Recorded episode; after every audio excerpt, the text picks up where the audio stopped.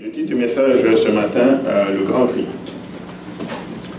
Euh, juste avant que nous rentrions euh, dans le message, je vous invite à courber la tête avec moi pour la prière et inviter encore la présence du Seigneur alors que nous méditons sur ce sujet.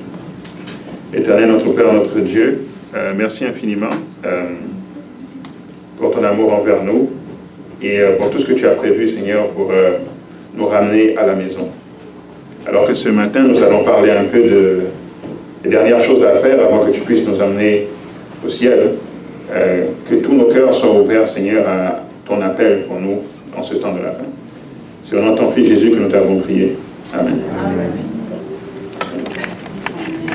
Donc, euh, le, grand cri. On pourrait faire toute une série sur euh, ce sujet, sur le thème du grand cri. On pourrait parler de vraiment l'aspect prophétique qu'est-ce que ça veut dire le grand cri? On pourrait parler de toute la préparation, comment est-ce qu'on se prépare pour euh, donner le grand cri. Mais euh, ce matin, je vais juste me concentrer sur euh, un aspect, parce que j'entends beaucoup parler de ça autour de moi ces temps-ci, et je pense que c'est important de partager avec l'Église, sur vraiment, plutôt sur, sur, comment donner le grand cri, parce que j'ai l'impression que parfois on est un peu à, côté du, de ce que Dieu s'attend vraiment de nous. Donc c'est ça que l'on va voir euh, ce matin ensemble. Euh, soyez, euh, soyez ouverts. Puis cet après-midi, pour ceux qui pourront venir, on va discuter un peu plus de ça aussi.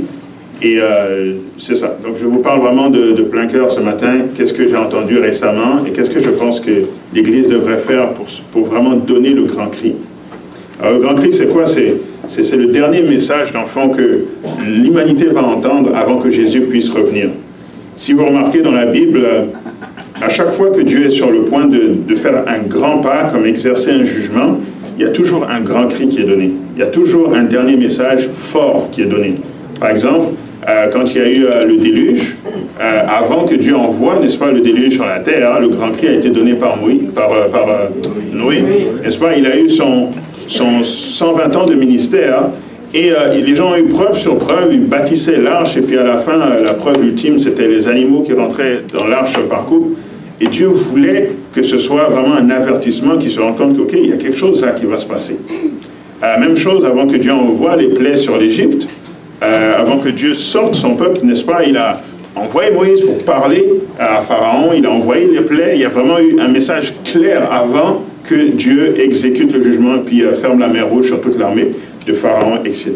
Donc, événement après événement, vous voyez toujours qu'il y a quelque chose de très clair avant que Dieu exécute euh, son jugement. Et parfois même sur une base personnelle aussi, avant que le, temps de grâce soit terminé pour un individu, Dieu envoie un message très clair. Par exemple, euh, Pilate qui a décidé de crucifier Jésus malgré que c'était un homme innocent, avant qu'il prenne cette décision, Dieu a envoyé sa femme qui a eu un rêve et qui lui a dit, j'ai eu un rêve au sujet de cet homme, laisse-le aller, c'est un innocent. Et là, c'était le moment pour Pilate de prendre la décision. Il a manqué cette décision. C'était son appel final.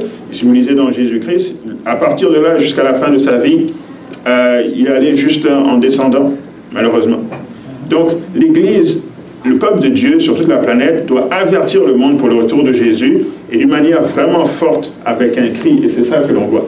Mais avant euh, qu'on arrive à la, à une prochaine partie du, message, on va juste voir quelques aspects sur la vie de Jésus, le ministère de Jésus, et faire le lien maintenant avec le grand cri.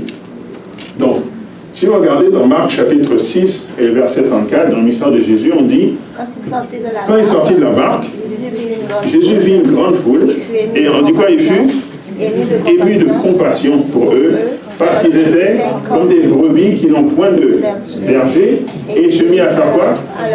À enseigner beaucoup de choses. Donc Jésus est sur la barque, vous rappelez l'histoire, euh, en recul, ça sert un peu comme une chair.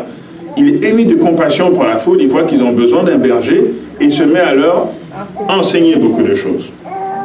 Ok, on continue. Dans Matthieu chapitre 15, verset 32, on dit Jésus ayant appelé ses disciples, dit je suis quoi Ému de, compassion, encore une fois, pour cette foule. Parce qu'ils ont, besoin qu'on les enseigne Non, ça dit, car voilà trois jours qui sont près de moi et qui n'ont quoi Rien à manger. Donc maintenant, ce n'est pas l'enseignement, là, ils n'ont rien à manger. je ne veux pas les renvoyer à jeun de peur que les forces ne leur manquent en chemin. Et puis vous connaissez le reste de l'histoire, la multiplication euh, des pains et des poissons, il a nourri la foule. Donc premier exemple, Jésus a compassion, il voit que ces gens vraiment, ils sont, ils sont comme des brebis égarés, ils ont besoin d'un berger. Il va, il leur enseigne. Ensuite, les gens restent avec lui longtemps, il est encore émis de compassion, et ça fait longtemps que ces gens n'ont pas mangé. Il, multiplication des pains, il répond à leurs besoins, il leur donne à manger. On continue Matthieu 14, verset 14. Quand il est sorti de là-bas, il vit une grande foule et il fit quoi? Ému de compassion pour elle et il fit quoi? Guérit les malades. Ces gens sont malades, ils ont besoin de guérison. Cette fois, il apporte la guérison. Donc Jésus, dans son ministère, a apporté beaucoup de choses. Il a apporté essentiellement l'enseignement, il a apporté essentiellement la nourriture aux gens et il a apporté la guérison. Maintenant, je vous pose la question de ces trois choses. Enseigner, euh, donner à manger et guérir. Qu'est-ce que Jésus faisait le plus souvent? Enseigner. Ok, qui dit, qui dit enseigner? Qui dit donner à manger aux gens Qui dit guérir Ok, donc l'Église a le message. Effectivement, effectivement. Si on lit dans Jésus-Christ, page 340, paragraphe 3, ça dit au cours de son ministère, Jésus consacra plus de temps à guérir les malades qu'à prêcher. La majorité du ministère de Jésus, c'était la guérison. Maintenant, nous qui sommes des chrétiens, donc qui suivons Jésus, de ces trois choses-là, prêcher, donner à manger aux gens, guérir, qu'est-ce que nous faisons le plus? Prêcher. Est-ce que vous ne voyez pas qu'il y a un problème dans nos priorités si on veut vraiment suivre Jésus? Notre appel, c'est quoi? Guérir d'abord. N'est-ce pas? Faire comme Christ, guérir d'abord. Répondons-nous. Parce que les gens sont malades, les gens, on doit être émis de compassion comme Jésus et on doit apporter la guérison aux gens. On doit aussi prêcher, parce que Jésus aussi prêchait, mais ça vient en second plan. Mais nous avons pris ce qui est en second plan et nous l'avons mis au premier plan. Donc on ne peut pas donner le grand cri comme ça. La raison pour laquelle les gens venaient à Jésus et étaient tellement passionnés par cet homme-là, c'est parce que d'abord, il guérissait les gens. Vous imaginez là s'il y avait euh, euh, un hôpital adventiste, on sait que quand vous rentrez là, c'est 98% de chances de guérison. Quand vous rentrez là, là, les gens viendraient en masse, en foule. Puis après ça, si vous prêchez, les gens sont prêts à écouter n'importe quoi que vous allez dire. Parce que vous apportez la guérison. Donc c'est ça que Jésus faisait, c'est pour ça que son ministère était tellement puissant. Dieu nous a donné des outils pour que nous puissions guérir aussi au temps de la fin, pas juste avec des miracles comme il faisait, mais comme on s'est éloigné de ça, on, parle plus que l'on agit. Regardez euh, dans le ministère, euh, euh, pardon, Instruction pour un service chrétien effectif, page 146, paragraphe 4, on dit la méthode du sauveur pour sauver les âmes est la seule qui réussisse. Donc, si on veut savoir comment gagner les âmes, suivant la méthode de Jésus, il n'y en a pas d'autre, c'est la seule qui marche. Il se mêlait aux hommes pour leur faire du bien, leur témoigner sa sympathie, les soulageant et gagnant leur confiance. Puis il leur disait, suivez-moi. Donc le suivez-moi vient au début ou à la fin? À la fin. Donc avant que Jésus puisse dire suivez-moi, prêcher, qu'est-ce qu'il a fait avant? Il s'est mêlé aux gens. Donc il est, il est, il est rentré dans la foule. Il a appris à connaître les besoins de tout un chacun. C'est pour ça qu'on lui reprochait, pourquoi est-ce que tu es avec les gens de mauvaise vie? Parce que j'ai besoin de savoir c'est quoi leurs besoins. J'ai besoin de savoir comment je peux les aider concrètement. Donc, vous, à l'époque, il y avait des gens très religieux, par les pharisiens, sadducéens qui ont vu euh, la mort de Jésus d'ailleurs. Euh, ces gens n'allaient pas voir les gens de mauvaise vie. Et Jésus allait voir ces personnes, on lui reprochait pourquoi est-ce que tu te tiens avec ces gens-là? Ils n'étaient pas intéressés à leur bien, contrairement au Christ. Donc ils gagnaient leur confiance parce qu'il est là. Et ensuite, on disait que témoignant sa sympathie, il les soulage, ils gagnent leur confiance, et ensuite il leur dit suivez-moi. Puis là, les gens, euh, quasiment irrésistibles comme appel. On doit suivre la même méthode. Dans le grand mandat, euh, une des phrases du grand mandat que Jésus dit dans Matthieu 24, verset 14, il dit Cette bonne nouvelle du royaume sera prêchée dans le monde entier pour servir de, de témoignage à toutes les nations, alors viendra la fin. Donc souvent quand on mentionne ce verset euh, dans l'Église, on insiste sur il faut que cette bonne nouvelle soit prêchée dans le monde entier. Donc on parle de, bon, ce que je suis en train de faire maintenant, on parle de ce qu'on trouve sur Internet, on parle des pamphlets que l'on distribue, tout ça. Et on se dit, une fois que tout le monde aura entendu, une fois que tout le monde aura reçu quelque chose de parole de l'Évangile, alors viendra la fin. Mais si vous regardez bien, c'est pas ça que le verset dit. Ça dit, il faut que cette bonne nouvelle soit prêchée dans le monde entier, oui, mais ça dit pour servir de témoignage. Ça veut dire quoi ça?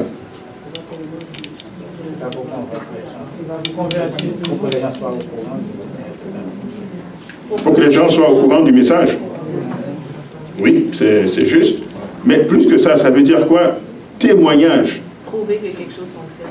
Prouver que quelque chose fonctionne. Donc ça, c'est la personne qui est derrière moi pendant que je prépare le message. c'est sûr qu'elle a, la réponse.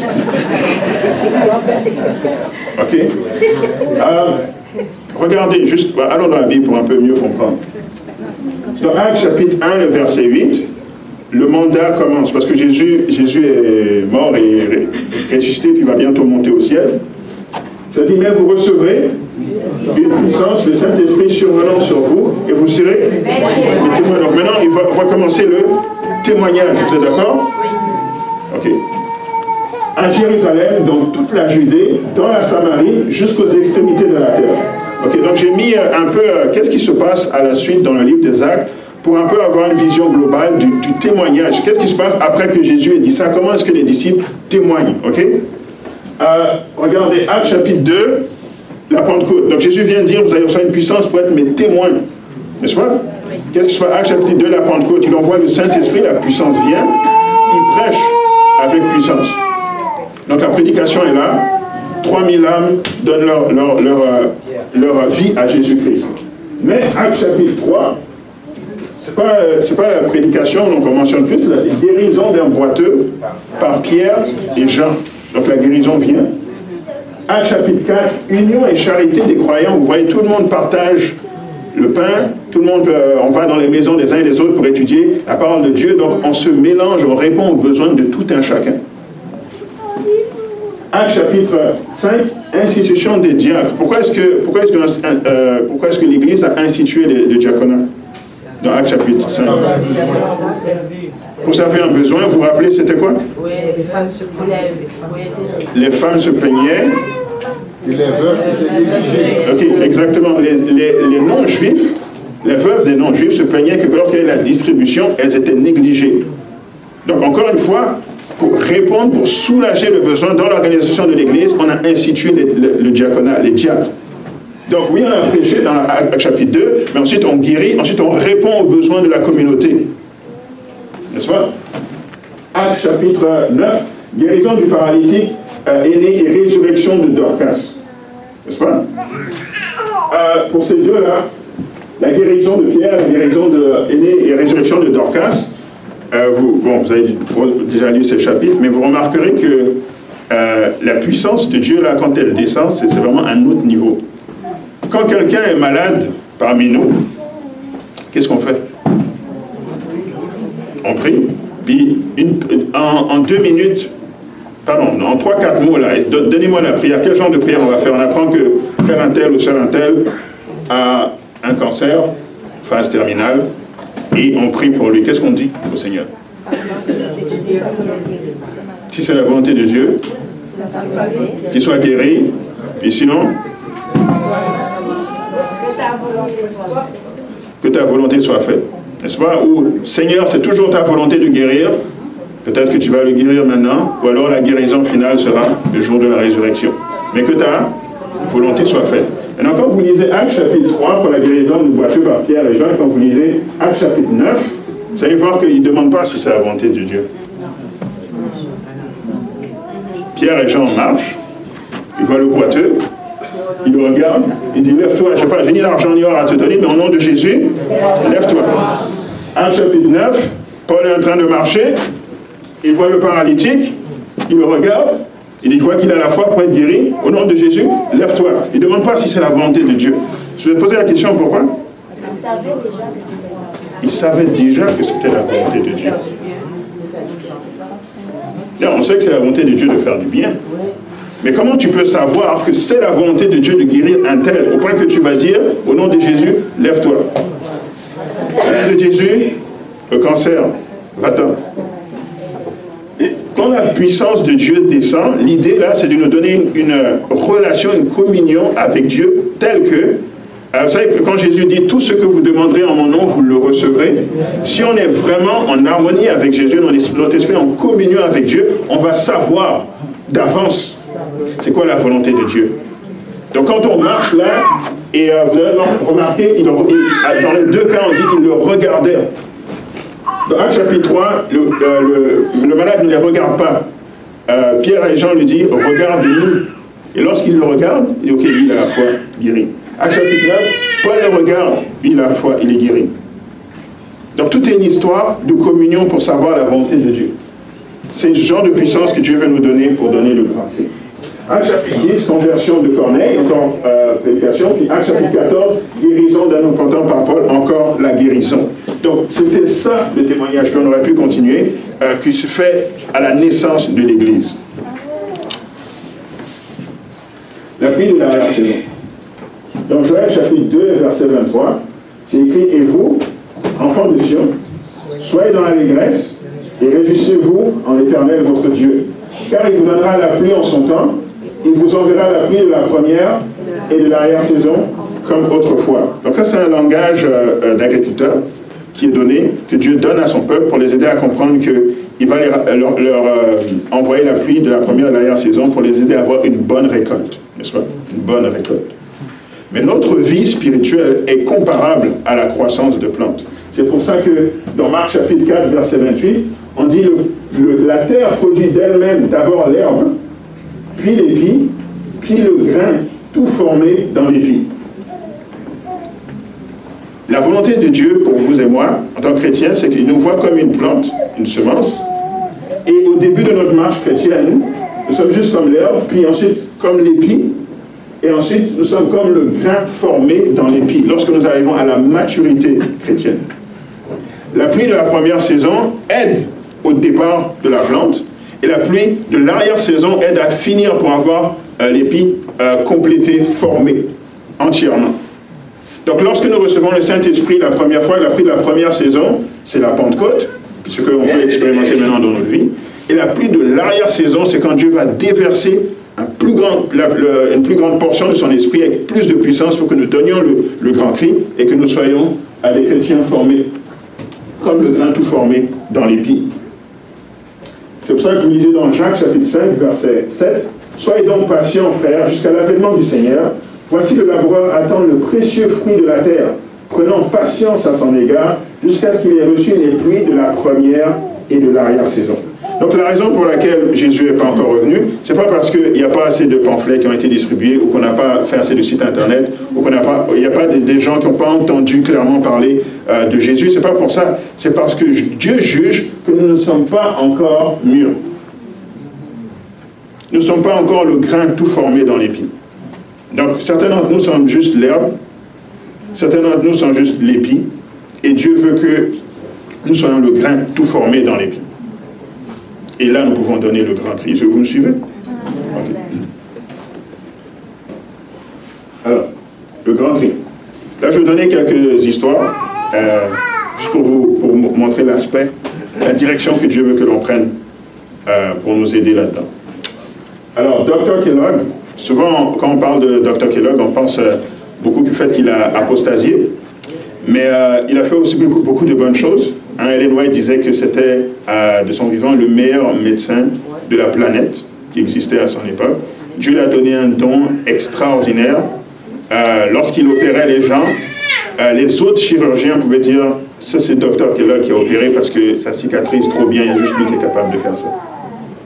C'était à ce point-là qu'il était doué. Et ça, c'est, il faisait plein d'autres choses de la médecine, pas juste la chirurgie. Et docteur Kellogg, à un moment donné, ils sont réunis avec l'Église et ils, ont vu qu'il y a un besoin dans l'Église. Il y a beaucoup d'orphelins adventistes. Il y a beaucoup de, l'espérance de vie n'était pas comme aujourd'hui, donc il y a beaucoup de gens qui mouraient tôt, ou il y a d'autres choses qui pouvaient arriver, qui fait qu'il y avait beaucoup d'enfants sans parents, d'orphelins euh, adventistes. il faut qu'on fasse un orphelinat adventiste.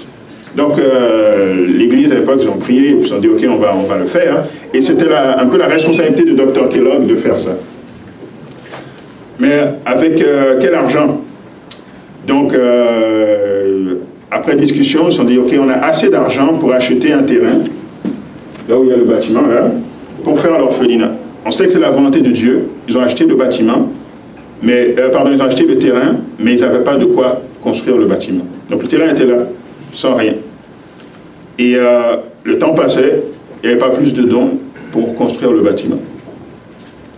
Mais euh, des gens ont entendu que Dr. Kellogg va faire un orphelinat, donc il y avait des enfants, je ne sais pas comment ils l'ont entendu, mais ils prenaient le train, ils allaient à côté d'ici, et ils venaient avec euh, une pancarte écrit Nous venons pour l'orphelinat de Dr. Kellogg. Puis il n'y a rien sur le terrain. Et Dr. Kellogg voit les enfants arriver au fur et à mesure. Il dit Seigneur, qu'est-ce que les enfants viennent On n'a pas de bâtiment. Ils pensent qu'il y a quelque chose, donc je sais pas, il les gardait chez lui en attendant.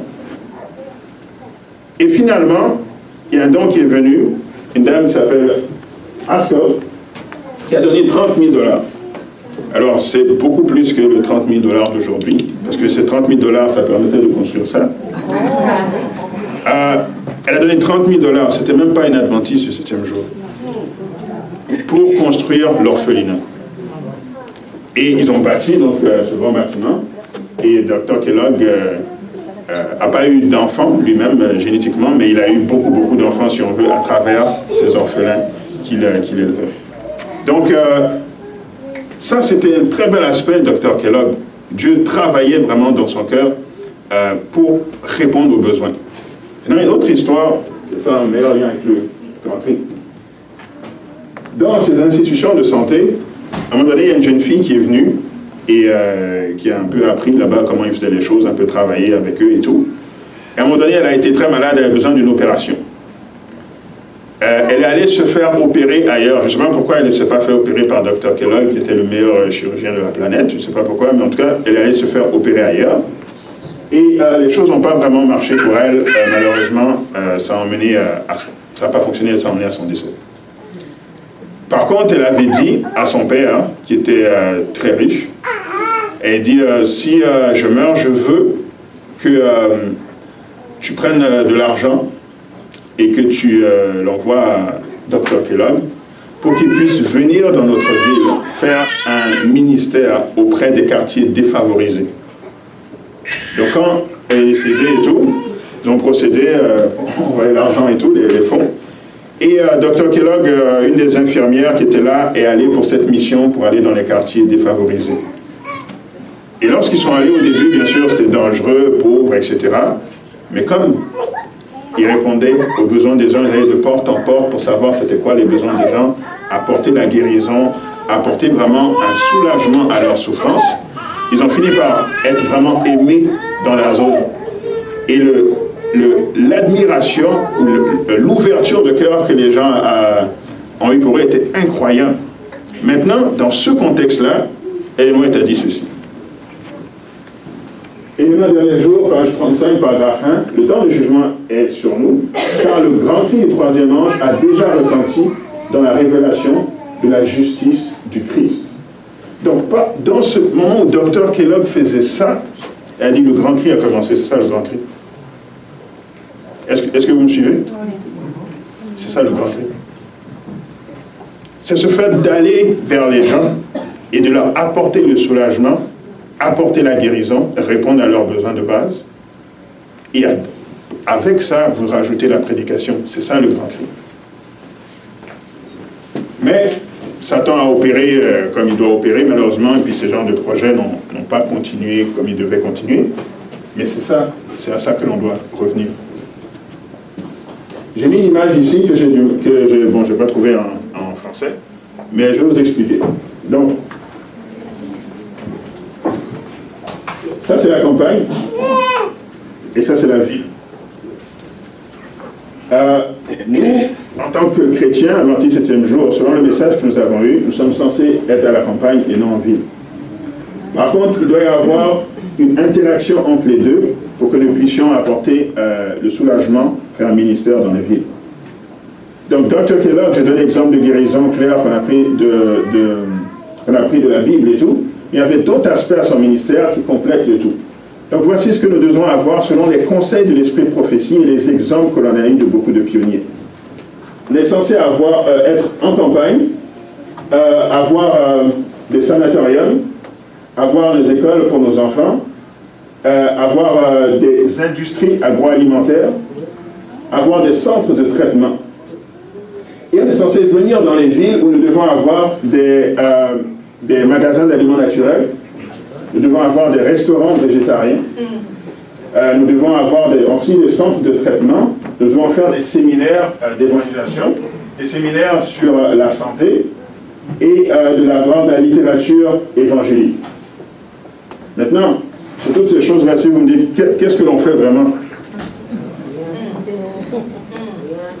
On fait peut-être 10% de ce que nous savent, mais c'est ça le plan que Dieu nous a donné pour donner du grand cri. On doit avoir un impact sur la société à travers toutes ces choses-là. Et Dr. Kellogg a développé l'industrie agroalimentaire, c'est pour ça qu'aujourd'hui vous avez les céréales Kellogg. N'est-ce pas? Vous savez que ça vient de lui. C'est parce que son souci, c'est qu'est-ce qu'on peut créer pour nourrir les malades, pour qu'ils soient guéris. La guérison à travers le témoignage que je viens de vous donner. La prédication avec les pasteurs qui allaient faire ce qu'ils devaient faire. Mais c'est comme si, c'est comme si, je sais pas qu'est-ce qui s'est passé, mais on fait des églises, on prêche, et puis c'est tout. Puis on pense qu'on va préparer le monde pour le retour de Jésus. C'est pas possible, les amis. C'est pas possible. Dieu nous appelle à beaucoup plus que ça. Ils sont ils sont où nos sanatoriums Ils sont où nos restaurants végétariens où les gens peuvent aller et dire c'est comme ça que mangent les adventistes Ils sont où nos centres de traitement Ils sont où nos écoles de prophètes pour enfants en campagne Rien, on a juste des églises. Tout à Montréal. On a beaucoup de choses à faire, les amis. Il faut vraiment prier, savoir comment est-ce que le Seigneur peut nous utiliser pour rattraper le temps perdu et vraiment faire l'œuvre. Parce que nous ne pouvons pas, comme Jésus, juste marcher comme ça et guérir les gens miraculeusement. Et Dieu ne veut pas que ça se passe comme ça au temps de la fin, ça ce sera un autre message. Mais c'est ça qu'il nous, a, dit de faire. Alors, j'ai déjà donné cet exemple ici, mais je le donne encore parce que euh, peut-être il y en a qui ne l'ont pas entendu. Mais, euh, oh, Samyok. Euh, et puis Samyok University. Donc, euh, ça, se passe en Corée du Sud.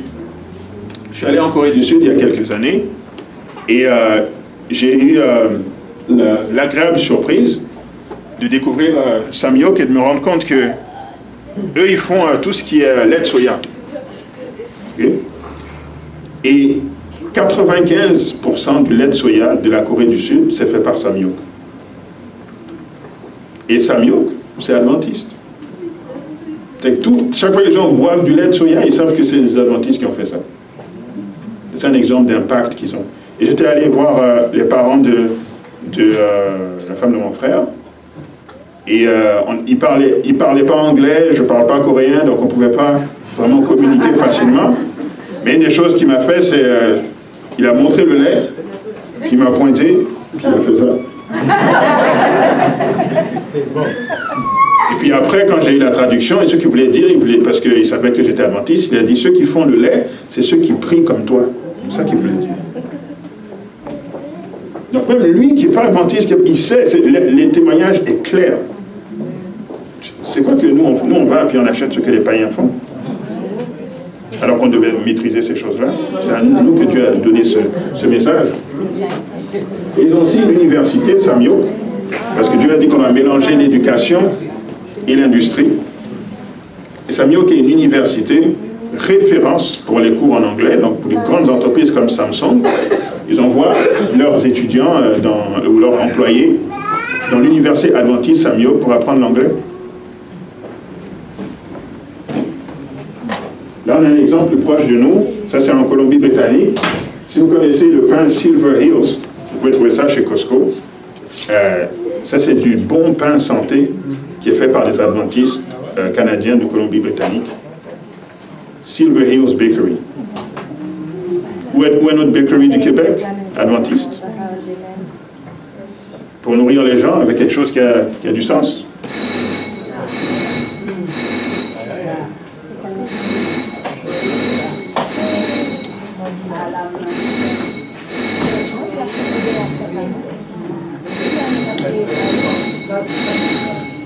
Suis allé à cet événement au mois de février et on parlait justement de faire des centres d'influence, de donner le grand cri à travers les centres d'influence. Un centre d'influence, c'est quoi? Un centre d'influence, c'est un bâtiment ou un endroit où les gens peuvent venir recevoir toutes sortes de services dépendamment de leurs besoins. Donc ils peuvent venir là pour être guéris, ils peuvent venir là pour euh, euh, recevoir des aides aux devoirs, peuvent venir là pour recevoir des conseils euh, psychologiques, toutes sortes de besoins attachés à la vie de tous les jours. Et les centres d'influence peuvent être rattachés à l'Église et c'est comme ça qu'on peut vraiment impacter la société. Donc ils ont développé tout, un, tout un séminaire, toute une fin de semaine pour expliquer ce concept. Euh, au Québec, on a un centre euh, d'influence que je connais, qui est le centre de vie meilleure de Boisfranc à Warwick. Et euh, ça, c'est les Adventistes du 7e jour. Donc, c'est exactement ça. On offre toutes sortes de services au même endroit. Maintenant, une histoire intéressante derrière ça, c'est que c'est un groupe comme nous qui cherchait à faire une église. Et il y a une compagnie qui a investi, qui voulait faire un centre, pardon, un siège social quelque part dans le centre du Québec. Donc ils ont investi autour d'un million pour euh, pouvoir euh, avoir leur siège social à Warwick. Donc ils ont construit le beau bâtiment et tout. Puis après, je ne sais pas qu'est-ce qu'ils se sont rendus compte dans l'administration que ça ne marchait pas. Euh, ils ne pouvaient pas garder le bâtiment. Mais ils ont fini de construire le bâtiment et là, bien terminé. Et ils ont vendu ça aux adventistes pour 240 000. Donc on est passé de presque un million, ils ont construit tout le siège social et puis ça est devenu aux adventistes pour un quart de ce que ça vaut. Et ils en ont fait un centre d'influence à cet endroit-là.